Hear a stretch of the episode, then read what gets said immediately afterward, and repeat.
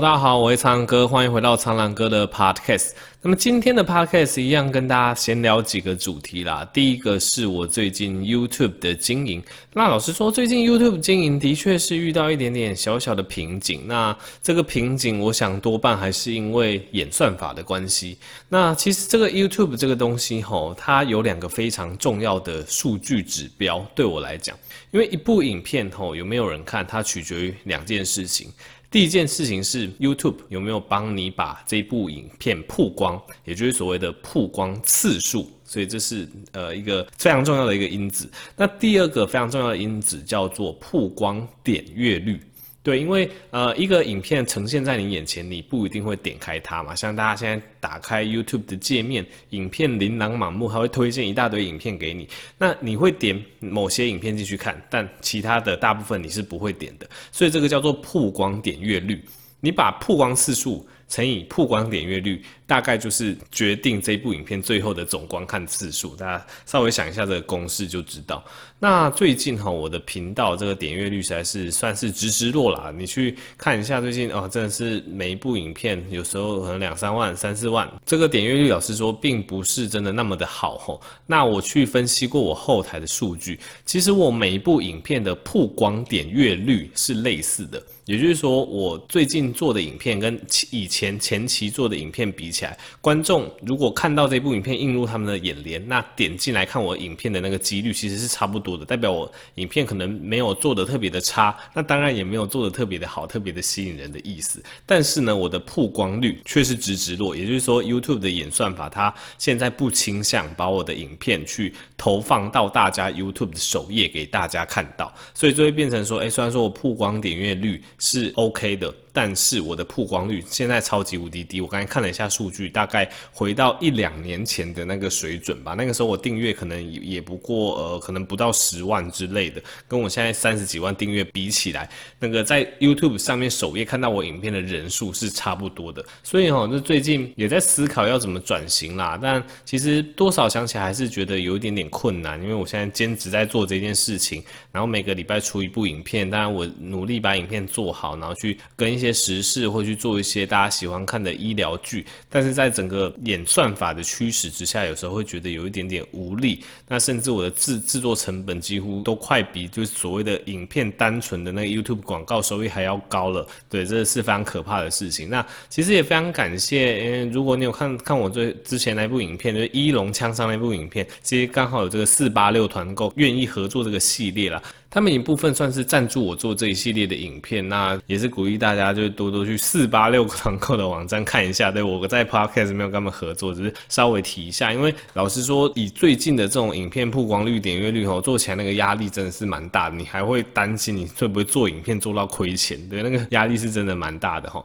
对啊，如果你有什么厂商愿意在 YouTube 上跟我合作，或者是在 Podcast 跟我合作，其实都可以联络我啦。因为其实呃，我们自媒体尤其是做这种知识。型的哦，真的就做到亏钱的是，老实说不是少数啦。那其实这样做一做，如果相对来讲有一些合作的话，做起来其实会比较有多的资源去投入更多心力去一些主题的发想，或是影片的精致度上面。好啦，那不好意思，这第一点就是让大家听我抱怨这样子。好，那第二点讲一点好笑的事情好了。前阵子我有做过一部味精的影片嘛，就是那那一部在讲那个 MSG 味精这个东西的 King of Flavor。好，有些人可能知道我在讲什么梗，就是。味精它长久以来都被怎么讲？被污名化，说它其实是对人体有害的一个东西。那在我的影片，在我的频道上，如果你搜寻味精，其实我之前有为味精做过平反，因为其实说什么 M S G C，就是什么味吃了味精会有些潮红啊，还是怎么样？其实之后并没有什么科学研究去证实味精对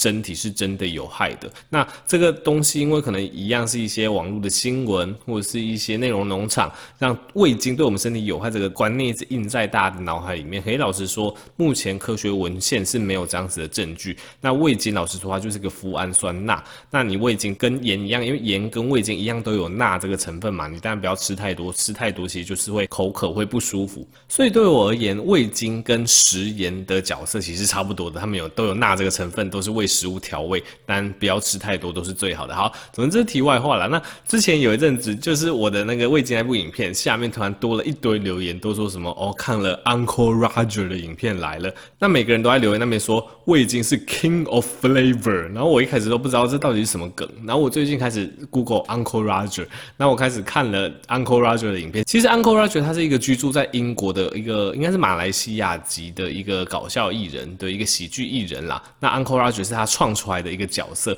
然后他就用 Uncle Roger 这个角色去评论，就很多人做的蛋炒饭，包括一开始就 BBC 频道做的蛋炒饭，Gordon Ramsay 做的蛋炒饭，然后然后那个杰米奥利弗 Jamie Oliver 做的蛋炒饭，反正他就用那种很有趣的腔调，然后是很好笑的讲法，然后去评论这些蛋炒饭，他就爆红。那爆红之后，我开始 follow 他的影片，我觉得 Uncle Roger 这个角色实在是太有趣，我非常推荐大家去看他评论各种蛋炒饭的影片。然后他其中一个名言就是哦，MSG 就是味精这个东西就是 King of Flavor，他认为就是所有的蛋炒饭或者是中式菜就是应该要加 MSG 这个东西。那对于他这个想法到底是正确还是错误，这当然是因人而异啦。反正他就是用他那样子喜剧角色表演的精髓，把这一整个角色设定设定的非常的传神。然后我最近就。非常爱看他的影片哦，好，这是题外话。所以如果你最近觉得生活有点苦闷，找不到什么笑料的话，欢迎去看 Uncle Roger 这个角色的影片，真的是非常的好笑。好，那最后聊一下关于医学的正题。那这次的正题，我想要跟大家聊一下癌细胞。为什么想要聊癌细胞？当然是跟最近的工作细胞的剧场版十月八号上上映，跟这部影片有关。那如果你有 follow 我的 Instagram，你也会发现说，其实我有接到呃木棉花。木棉花其实它是很多日本动画在台湾的正版的代理商。对，也欢迎大家去追踪木棉花的 YouTube 频道，你会看到很多动画。那木棉花它等于也是代理了工作细胞这个个系列，包括这一次的剧场版。那这次很荣幸的有受到他们的邀请，那去看了工作细胞剧场版的首映。那我接下来讲的东西，呃，我觉得不并不算剧透啦，因为我等下会讲一些人体医学知识相关的部分。那我觉得看工作细胞的乐趣，当然就是要看制作者怎么把这些免疫细胞、人体的这些机制，把它拟人化，然后演成有趣的动画片嘛。所以我觉得我等下讲的东西应该不算剧透啦。对，那这一次的这个剧场版呢，其实实蛮重要的一个主题还是围绕在癌细胞。关于癌细胞，因为我觉得癌症算是也算是文明病啦，因为大家知道现在人越活越老。那以前那种古代人，他们可能平均寿命三四十岁，老实说他们不太会有什么癌症的困扰，因为绝大多数的癌症都是老人疾病，都可能是五六十岁之后。因为大家知道，这癌细胞其实是我们身体的细胞自己变成的。那随着你越活越久，接触到的这个污染物、致癌物越多，你的细胞就越来越有可能会突变成。就是不受控制的癌细胞，它就会乱分裂，然后乱转移之类的，就会危害到性命。所以古代人这很年轻，他们是不太会有癌症这个疾病的。但是因为我们现在寿命实在是太长了，所以癌症所占的角色转所占的这个比重才是越来越高吼。那关于工作细胞吼，他们之前在出单集单集的时候，他们第七集就有非常详细的解释癌细胞。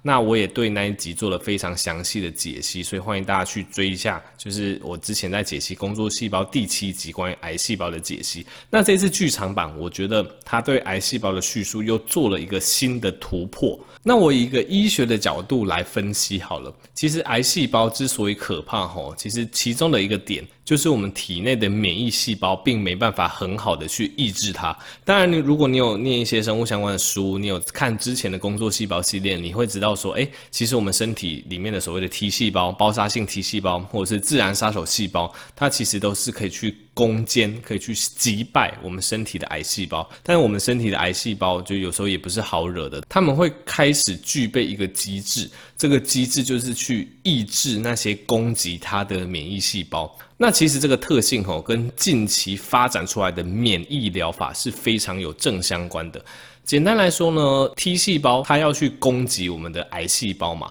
那它会受到这个癌细胞的这个讯号驱使，然后认得它是癌细胞，准备要去攻击它。可是有时候这个奸诈的癌细胞，它会分泌出，应该说它会生出一个叫做 PDL1 的这个讯号。那这个 PDL1 的讯号去刺激那个 T 细胞之后，那个 T 细胞就会失去攻击能力。这样讲起来是有点学术啦，不过以工作细胞那种角色的方式来讲吼，你就可以想象说，癌细胞他们非常善于伪装，虽然他们是一个坏人，可以他们可以把自己伪装起来，他们可以把自己身边的那些免疫细胞给去活性化，那些免疫细胞会没办法攻击癌细胞，所以这就造成了一个非常严重的内忧。对，有有点像这个敌国的人呐、啊，在在你们本土上这个慢慢的增生、增长、茁壮，结果你本土的军队完全发现不到这这些敌人，然后等到有一天它成长茁壮够大了，它就可以杀死这个宿主，所以这是非常可怕的。对，所以为什么刚刚讲到这个免疫疗法？因为刚刚讲到嘛，这个癌细胞它其实会分泌这个 PD-L1 这个讯号。去压制 T 细胞，那 T 细胞它有一个 PD-1 的受体，所以癌细胞分泌的 PD-L1 呢，跟 T 细胞的 PD-1 结合之后，T 细胞就失去功能了。你可以这样子简单的理解。所以现在最近最新的这个免疫疗法，就是所谓什么什么 PD-L1 的 inhibitor、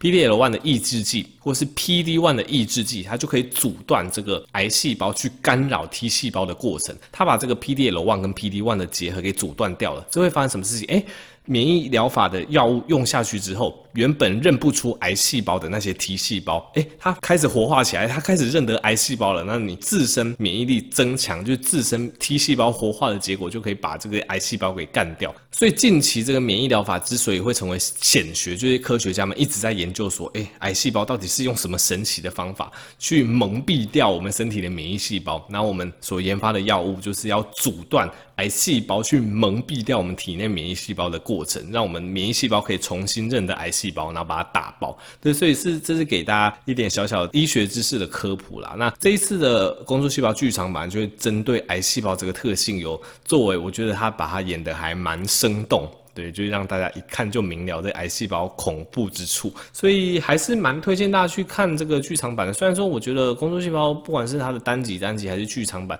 因为它老实说它一部分还是属于有非常有这个教育意义的内容，所以像看剧场版的时候，时不时就会有一些医学的说明，对，就是大家大家会定格嘛，然后会有一些医学专有名词的说明，或者是一些细胞特性的解释。当然，我觉得整体看起来你会觉得没有那么流畅，它可能剧情演一演、啊，然后咚，然后就会有个说。名声跑出来之类的，可是我觉得这也是没办法的事情嘛，因为他老实说，他也是一个教育影片，但我觉得其实还蛮值得一看的。如果你真的对一些人体的免疫细胞，或是对里面一些可爱的角色有兴趣，都推荐你去看《工作细胞》剧场版哈。好啦，那么这一次的剧情解析跟闲聊就到这边啦。那这一次很可惜，这个 Apple Podcast 在我录这一集的时候没有新的留言，也没有什么好的留言回复给各位。那我们就下集见好了，记得帮我去 Apple Podcast 刷个五星留言，我则会一则一则回复。那你对更多医学知识有兴趣，可以购买我出的畅销书，懒得念书名的，也可以去翻格子订阅我的专题，里面有非常丰富的一些知识。我们就下集再见喽，拜拜。